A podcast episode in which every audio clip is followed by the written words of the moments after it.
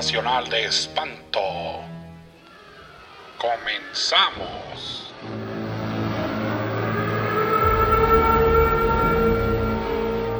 Bienvenidos a un episodio más de Sensacional de Espanto. Podrán encontrar los pósters de las películas de este y todos los episodios, así como espantips y datos curiosos de todo el género en arroba sensacional de espanto, solo con una E, en Instagram.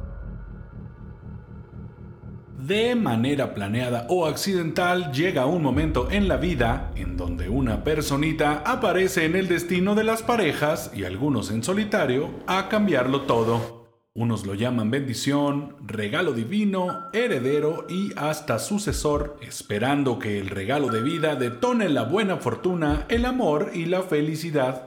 Y es que la llegada de un hijo pone de cabeza a cualquier familia, especialmente en el cine de terror, en donde el destino de los padres, algunos hermanos y hasta vecinos y extraños no se ve muy positivo. Es por eso que hoy, jueves 30 de abril, les traigo el especial Niños malignos. con mi top 5 de engendros del mal. ¿Listos? De estos malditos en el cine hay muchos. Y ustedes bien saben que hoy no voy a hablarles ni de Damien de la profecía, o de Adrian, el bebé de Rosemary, y mucho menos de Brandon Bayer, el Superman asesino de Brightburn. No, hoy les hablaré de otros podridos infantes que le hicieron ver su suerte, no solo a las familias que los trajeron al mundo, sino también a cualquiera que se les cruzara enfrente. The Brute. Número 1. Esta película comenzaba así. Estás a punto de viajar más allá del miedo, más allá del terror. Justo antes de los límites de tu mente, estás a punto de ver una película tan aterradora que te devastará. Estoy hablando de The Brood o Los Engendros del Diablo de 1979, una película de David Cronenberg, director que mucho nos ha dado del género, y si no, basta ver La Mosca, Scanners, Videodrome y muchas, muchas más. Un director que siempre ha tenido un don para visiones únicas y perturbadoras, infundidas con los adornos de un género que se puede denominar mejor como Biohorror. The Brood nos cuenta la historia de cómo un hombre está pasando por un momento difícil en su vida cuando debe cuidar a su hija después de que su esposa fue enviada a una institución mental. La médico que dirige la institución es respetada en su campo, pero controvertida en sus métodos y con solo verla, sabes que tiene en mente algo bastante desagradable. Las cosas solo empeoran para el esposo cuando sus suegros son asesinados por pequeños niños monstruos muy malvados. The Brood, una pieza clave en el horror de chamacos malignos. La puedes ver en su versión restaurada en YouTube. The Bad Seed. Número 2. Esta película aún rebota en mi mente cuando cierro los ojos. La vi muy pequeño con mi maestra del terror, que es mi mamá, porque a ella le encanta. Con una versión original de 1956 y en un increíble y perturbador blanco y negro, me refiero a The Bad Seed o Hierba Mala. Una oscura película que nos cuenta la historia de Rhoda, una rubia niña inocente a la vista que ha decidido que las cosas son como ella lo dice o pagarás las consecuencias.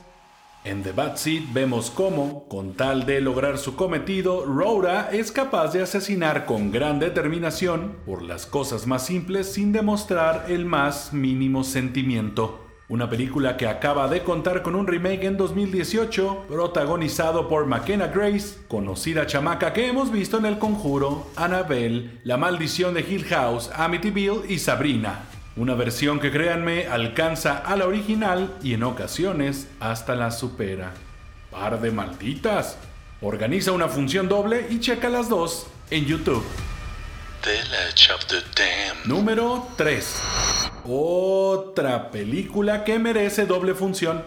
The Village of the Damned o El Pueblo de los Malditos es una magnífica película de desgraciados pequeños extraños que llegó a nosotros en 1960 y 1995. Este clásico nos cuenta cómo en una tarde de verano todas las mujeres habitantes de una villa se desmayan y quedan al mismo tiempo embarazadas dando a luz, meses después, a un grupo de mocosos albinos de ojos brillantes, con la mirada más perturbadora que has visto, con solo fijar la vista, controlar a cualquiera, llevándolo hasta a su propia muerte.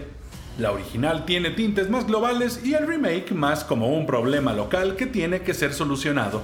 Yo me quedo con los niños de la original y la trama de la nueva versión. Cuando las veas, no podrás estar en la misma habitación que un niño rubio, Ambas las puedes ver en YouTube hasta con una versión coloreada de la de blanco y negro. Let the right one in. Número 4.